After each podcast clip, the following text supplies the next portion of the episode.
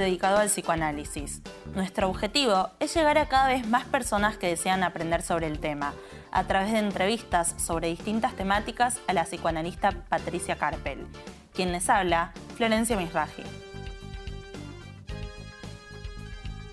Buenas, estamos acá en un nuevo episodio.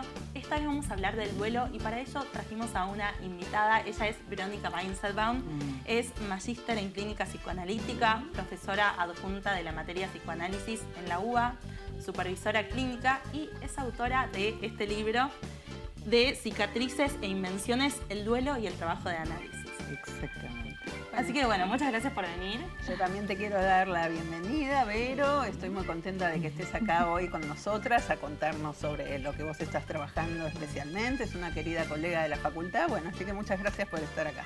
Gracias a ustedes por la invitación y al espacio que, que construyeron sobre psicoanálisis. Una alegría enorme. Realmente muy agradecida a Patricia y a Flor muy agradecida por la invitación. Bueno, para arrancar te voy a preguntar qué se entiende por duelo. Bueno, en principio el duelo es un proceso, es un proceso que surge como consecuencia de una pérdida. Esa pérdida puede ser concreta o abstracta. Por ejemplo, un ideal. Freud eh, lo dice, que duelamos a aquellas personas amadas o a una abstracción. Por eso también incluimos a los ideales para esta, para esta cuestión. Como es un proceso, requiere de un tiempo. O sea, el tiempo y el trabajo son variables necesarias para, para el duelo. Y concluido el trabajo, si concluye, Freud habla de que concluye con una cicatriz. Va a haber un resto que es una cicatriz imposible de eliminar. Y cuando digo si concluye, porque puede haber también duelos congelados, donde no haya trabajo, que ya lo vamos a ir comentando. Eh, el tema de las cicatrices echa por tierra la cuestión de la reversibilidad. Por ejemplo, cuando alguien dice, me gustaría, después de la pandemia, volver al 2019, uno con esta noción ya sabe que eso es imposible, que nunca va a haber reversibilidad. Vamos a ver qué hacemos con las marcas que cada uno tenemos, pero seguro hay marcas. Freud menciona tipos de duelo, él habla del duelo normal, entre comillas, que sería el que habilita hacer un trabajo y que, como decía, que concluye con una cicatriz, y también él habla de una disposición enfermiza, que es la melancolía, lo que implica que en el duelo él no entiende por ninguna, de ninguna manera una disposición enfermiza, lo toma como un proceso de la vida misma. Toda vida eh, supone atravesar duelos. O sea que es aceptar la pérdida, ¿no? Hay en juego esto de no saltearla y decir, bueno, igual hago esta otra cosa y es lo mismo, o elijo otra persona y es lo mismo. Es decir, algo se perdió y aceptarlo. Exactamente, y la vida es con eso. E, exactamente, aceptar la pérdida sería lo contrario de decir lo pasado pisado. un clavo saca otro clavo, ¿no? y no esto de otro novio por el que ya se perdió. Bueno, hay algo que se pierde, que queda una cicatriz. Exactamente. A mí me llamó especialmente atención lo del ideal. Mm. Mm. Tal vez me puedo llegar a sentir tocada en algo. Así que te quería preguntar eso, ¿cómo es eso de que, se duela por un ideal? ¿Qué es un ideal que se cayó, por ejemplo? Por ejemplo, o sea, en la vida eh, vas teniendo ideales y, posiciones diferentes respecto de, de, los ideales. El análisis conmueve además, el trabajo de análisis conmueve a los ideales y muchas veces cuando caen esos ideales implica un duelo también. Eh, Sí, no, es solo por, por personas, es también por, por, la ideología. Muchas veces perdemos la ideología de otro tiempo y eso deja marcas también. Y uno es sus marcas. ¿Y mm. toda pérdida lleva necesariamente a realizar un duelo o puede ser que una pérdida no implique sí o sí un duelo? Esa pregunta es sumamente importante porque no es por lo que acontece la respuesta. Siempre en psicoanálisis es el caso por caso y, y la respuesta es desde la subjetividad de cada uno. No toda pérdida implica un duelo. Tiene que haber eh, sido significativo para nosotros desde la lectura freudiana lo que se perdió, no porque alguien fallezca, aunque sea un familiar muy directo, eso implica que haya un duelo. Y para Lacan, Lacan dice que duelamos aquellos, eh, aquellas personas amadas o no, para las que fuimos objeto causa de su deseo, o sea, le hicimos falta. Estuvimos este, eh, para ese otro que fuimos su falta, que le hicimos falta. O sea, ocupar un lugar especial para ese otro y que quizás nadie me habló como mi abuela nunca cuando yo estaba mal. O sea, alguien que eh, representó un lugar muy particular, que mm. nos dio un lugar que no nos dio otra persona, digamos. Tal cual, tal cual. Que y no es necesario que haya habido un lazo de sangre. ¿No? A veces eh, ese lugar y, desde y, nos dejan marcas distintas personas. Sí, exactamente. Y el duelo lleva necesariamente tiempo. O sea, supongo que el tiempo es muy relativo, depende de qué se duele y quién lo duele, ¿no? Exacta, sí, exactamente. Las religiones, algunas estipulan tiempos, pero el tiempo es para cada quien. Lo que sí es necesario que haya un tiempo pensado cronológicamente. Y esto es importante advertirlo, porque hay gente que frente a una pérdida que le implicó un duelo no entiende por qué no tiene energía, por qué está triste, no sabe si eso es, eh, tiene que pasar o no tiene que pasar, si es un problema que tiene esa persona con, con lo que le está pasando. Y en verdad es un proceso de duelo. Que sea un proceso implica la variable tiempo, no es un hecho, es un proceso.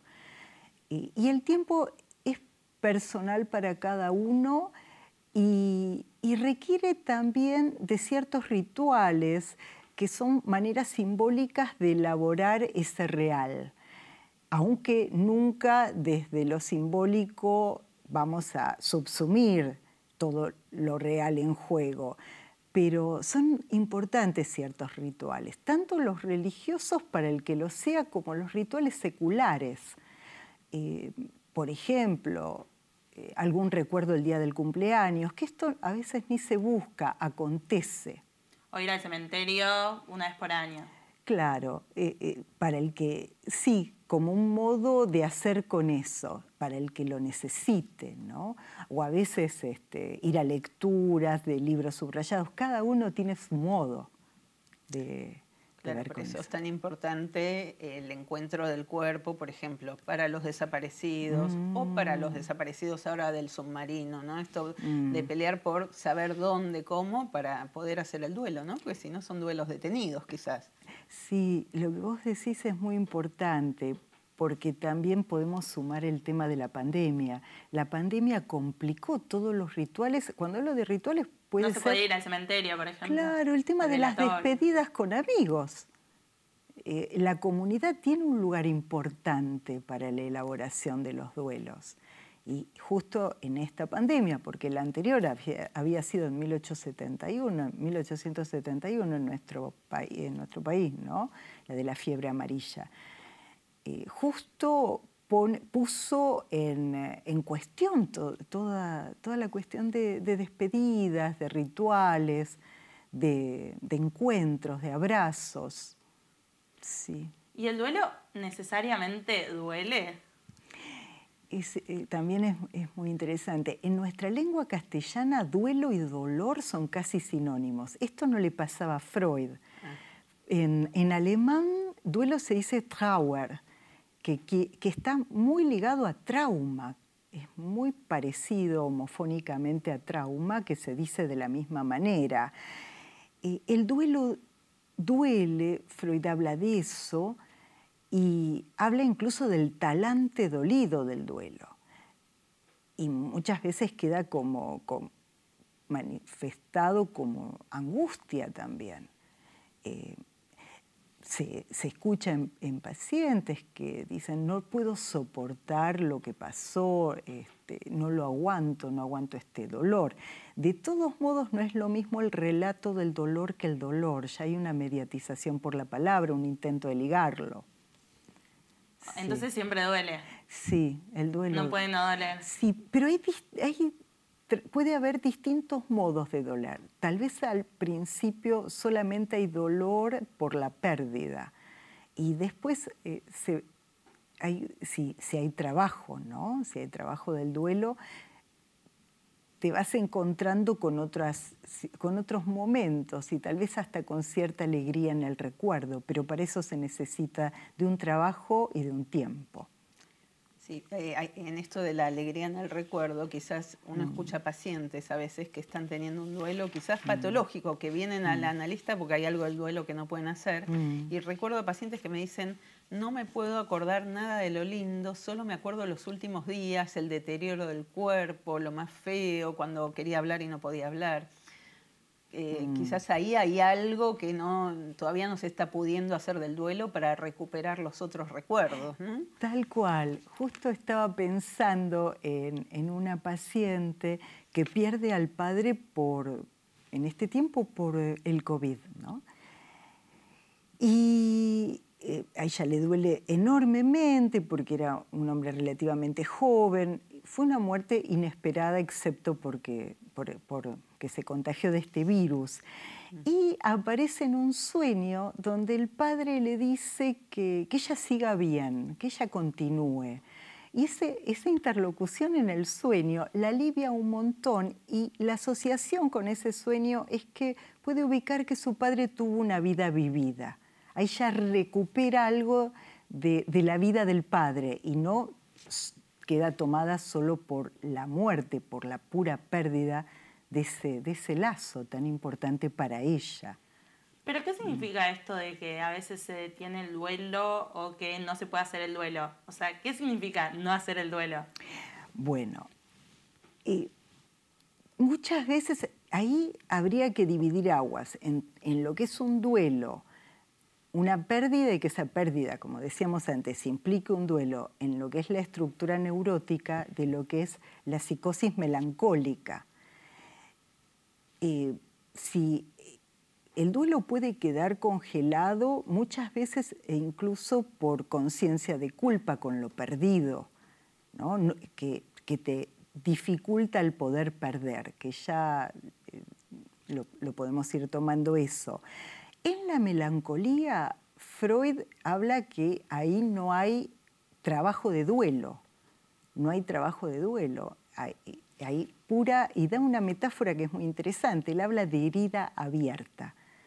Ya cuando hay cicatriz quiere decir que algo, algo se suturó, algo se pudo hacer con esa herida abierta.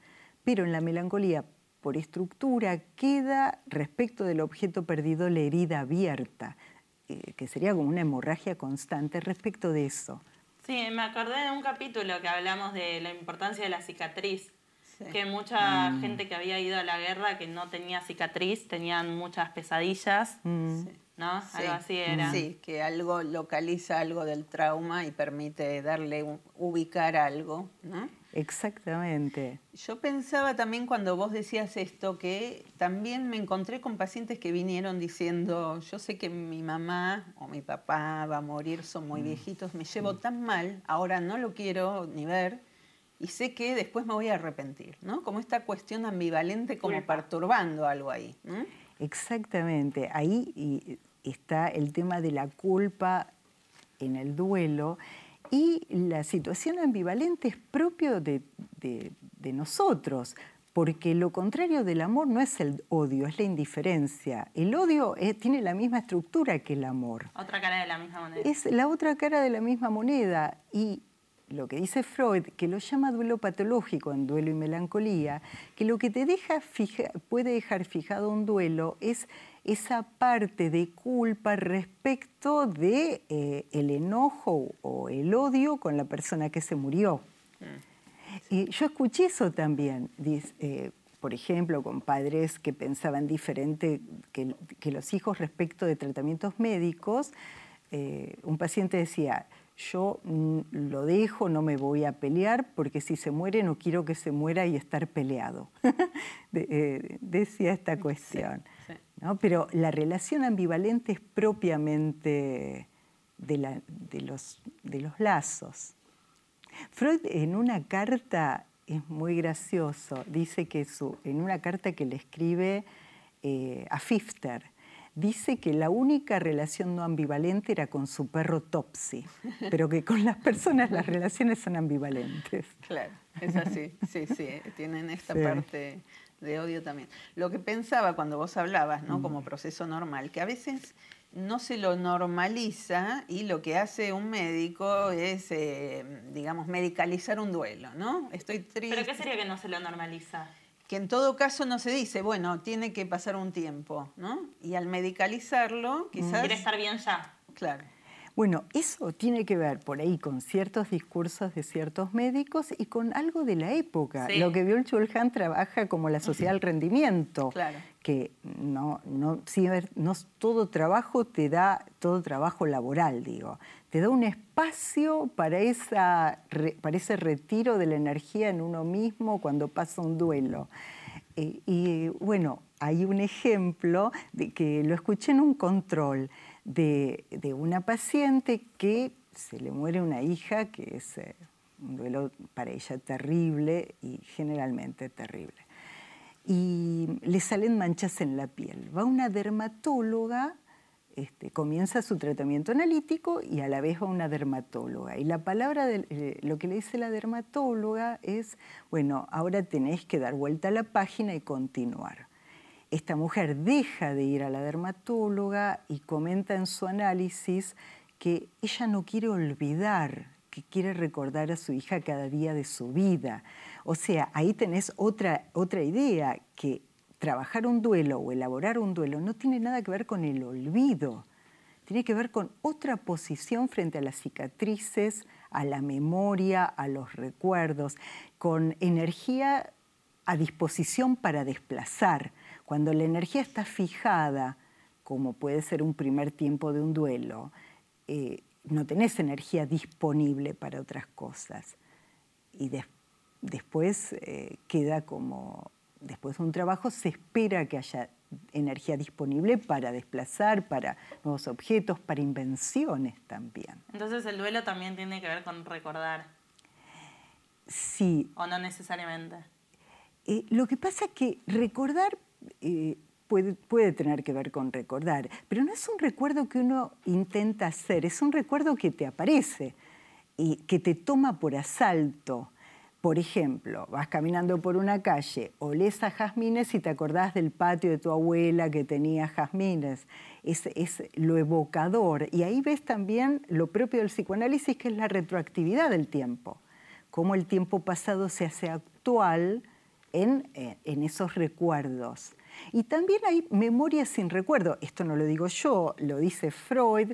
Por ejemplo, cuando alguien se pone mal, supone en un invierno, en el mes de junio, y después recuerda que su padre murió en el mes de junio y no recordaba la fecha, pero ese día, claro, claro, siempre esta cuestión del sujeto dividido. Tal cual, tal cual. Que sabe y no sabe. Que sabe y no sabe, que hay tensión entre el saber y no saber. Y también la voluntad de ignorar. A veces es muy doloroso el recuerdo. Sí. Mm. Sí, pero quizás en esto de lo doloroso, en la época mm. a veces que mm. empuja a eludirlo, eludirlo no implica no padecer los efectos. Me parece que, bueno, hay que atravesarlo. Exactamente, eso me parece que es clave y que el psicoanálisis tiene mucho para decir ahí. Que eh, eh, eludirlo no quiere decir que no retorne de una manera este, incalculada. por el cuerpo, por los síntomas, por las inhibiciones, por las angustias. Sí, de peor manera, digamos. claro, con el mayor costo, exactamente. En tu libro vos hablas de un duelo eh, que habla Freud. Sí. Eh, no sé si nos querés contar un poco de eso. Sí, eh, bueno, yo me trabajé mucho un duelo de Freud que es el duelo por el padre de Freud. Es un duelo que él sufre muchísimo, acontece en 1896, al poco tiempo surge propiamente el psicoanálisis con interpretación de los sueños. Eh, y él cuenta un sueño, que esto es muy común en algunos duelos, eh, elaborar por los sueños. Borges hace mucho esto. Mm. Eh, y Freud cuenta que en ese sueño él lee en un placar una frase, la frase es una, frase que dice, se ruega cerrar los ojos. Él asocia con esa frase, acontecida la noche del entierro de su padre, que dice que esa frase le remite, en primer lugar, a que debe cumplir con el deber, el deber con los muertos. También esto es propio de la religión judía. Y en, otro, en otra asociación dice también que es como si él necesitara indulgencia. Con eso tiene un resto diurnos, que es que él llegó tarde al velorio de su padre y que esto produjo un enojo familiar porque él llegó tarde. Y mm, su asociación va entre la culpa y el deber con los muertos. En ese se ruega cerrar los ojos. Además, tiene un, pone de relieve el lugar de la mirada, el lugar de la mirada también del que se muere. Mm. Yo tomé eh, para trabajar un libro de Simone de Beauvoir que se llama Una muerte muy dulce, donde ella va relatando la enfermedad y posterior muerte de su madre, y cuenta que lo que ella lamenta, lo que ella sufre, es haber perdido la mirada de su madre con ella. No no verla más necesariamente, sino no ser vista más por su madre. Así que el lugar de la mirada también es muy importante. Mm. Eh, ¿Y cuándo, cómo se sabe cuándo terminó un duelo? O sea, ¿existe como el mm. final o es como nunca se termina y siempre... Mm. ¿O cómo funciona? Sí es, una pregunta que se ven hacer muchos. Y para Freud el duelo concluye, el duelo en los términos que hablábamos, ¿no? de lo que él llama entre comillas duelo normal, y usa una palabra que es superación. Dice un duelo se supera. Se supera, podemos entender que tiene que ver con que concluye. Pero eh, para el trabajo de la tesis fui a buscar esa palabra superación, cómo la escribe, cómo la pone, qué quiere decir en alemán. La palabra en alemán es Überbindung, que es interesante porque la definición del diccionario es vueltas espiraladas de un camino sinuoso. Vueltas espiraladas, muy afín al Aufgebung de Hegel, que es que es el espiral dialéctico donde se suprime, se supera y se niega al mismo tiempo. La diferencia es que para Hegel hay, eh, este, hay tesis. ¿no? Para el psicoanálisis hay resto ineliminable, no hay síntesis. Pero me parece interesante en la pregunta de si concluye. Concluye, pero está la idea de la superación como una espiral. Por ahí nosotras, eh, nosotros en la lengua castellana entendemos la superación más como una línea recta. Es más fácil también para decir como, ya está, ya mm. terminó mi duelo, a partir de ahora puedo salir y hacer lo que quiera. Claro. Más fácil pensarlo así. Sí, por ahí terminó, eh, puede ser que tenés eh, energía disponible, que no, no hay ni inhibiciones, ni síntomas, ni demasiada angustia, pero no sabés qué va a pasar porque eh, muchas veces los duelos resignifican duelos anteriores. Sí, pero aparte pienso este ejemplo que decís de olés las flores de jazmín y te hacen acordar a tu abuela que se murió y ahí no puede ser que si se revive esa angustia de que mm. se murió tu abuela, ¿eso cuenta como, como que es de vuelta un duelo o va por otro lado? Y no te, no te curás ni en el duelo ni en el trabajo de análisis, tal vez de ciertas angustias o de ciertas tristezas, pero tal vez no son inhibitorias, no te dejan en la cama. Este, podés ponerte triste y después pasas a otra cosa o a otro recuerdo respecto de eso, o a ubicar las marcas que tenés de esa abuela en uno, o la relación para pensar con las plantas, ¿no? Después de, esa cuestión. Me parece que en tanto mm. lo que se pierde siempre hay algo de lo único, no es, no es sustituible y me parece interesante esto de los restos, ¿no? Eh, plantearlo como la cicatriz. La cicatriz es el resto. Claro. Eh, de alguna manera, me parece, ¿no? Sí. Igual en el prólogo del libro hablan que no es lo mismo que la cicatriz te mire que mirar uno a la cicatriz. Por ahí al principio uno es mirado, por, te sentís como objeto de esa pérdida. Después este, no es lo mismo mirar una cicatriz y poder hacer algo con eso. A mí me parecía muy interesante en una, en una grabación de ustedes, que la recomiendo, que es sobre la segregación, que Patricia... Hegemonía y segregación. Hegemonía y segregación, donde vos hablás del kintsugi, Patricia, que es esa técnica japonesa sumamente interesante. A partir de escucharte fui a buscar eh, qué quiere decir en esa cultura. Y esta puesta en valor que hacen los japoneses con un objeto dañado muchas veces por el tiempo, con la pátina del tiempo, que le ponen oro en la rajadura en vez de taparla como es una restauración habitual. Tal vez podríamos pensar este, que, en algún momento uno puede hacer algo con esas marcas, eh, por ahí producir un libro, hacer una tesis, qué sé yo. Seguramente tuvo algo que ver con algún duelo en mi historia, seguro. Mm. Bueno, para ir cerrando, te quería preguntar si planteas algún tipo de semejanza entre el trabajo de duelo y el trabajo de análisis. Sí, bueno, gracias que por esa pregunta, porque esa fue la hipótesis de la tesis, que el trabajo de duelo es semejante al trabajo de análisis, la que causó toda la investigación. Y lo que yo puse eh, como analogía, que tanto el duelo como el trabajo de análisis concluyen, ambos concluyen con restos ineliminables. En el duelo está la cicatriz, con todas las acepciones que fuimos hablando de, lo que es una cicatriz y de lo que entendemos por cicatriz. Y en el trabajo de análisis para Lacan va a haber restos sintomáticos, o sea, no concluye sin restos sintomáticos.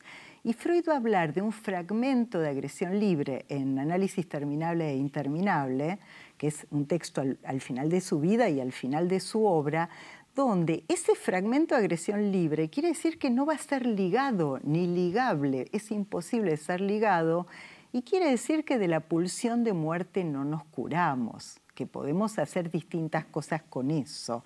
O sea, siempre va a haber una falta constitutiva que tiene que ver con que seamos eh, sujetos del lenguaje. Eso, bueno. Bueno, Vero, muchas gracias por venir. Ella es Verónica Weinstein. Eh, autora de Cicatrices, de Cicatrices e Invenciones, El duelo y el trabajo de análisis. ¿Dónde se puede conseguir este libro? Este libro eh, está en Mercado Libre, también está en la librería de la facultad, que está en la Facultad de Psicología, en la librería Norte. Eh, sobre todo en esos lugares y en Mercado Libre. Si quieren buscar más data sobre el tema de duelo y mm. aprender más, acá van a encontrar un montón. Así que, bueno, muchas gracias por venir. No, gracias a vos y a ustedes. Gracias, Patricia Florencia. Muchas gracias por llegar hasta aquí. Esperamos que les haya gustado este episodio. Para contactarse con nosotras, nos pueden buscar en Instagram como arroba sobre.psicoanálisis.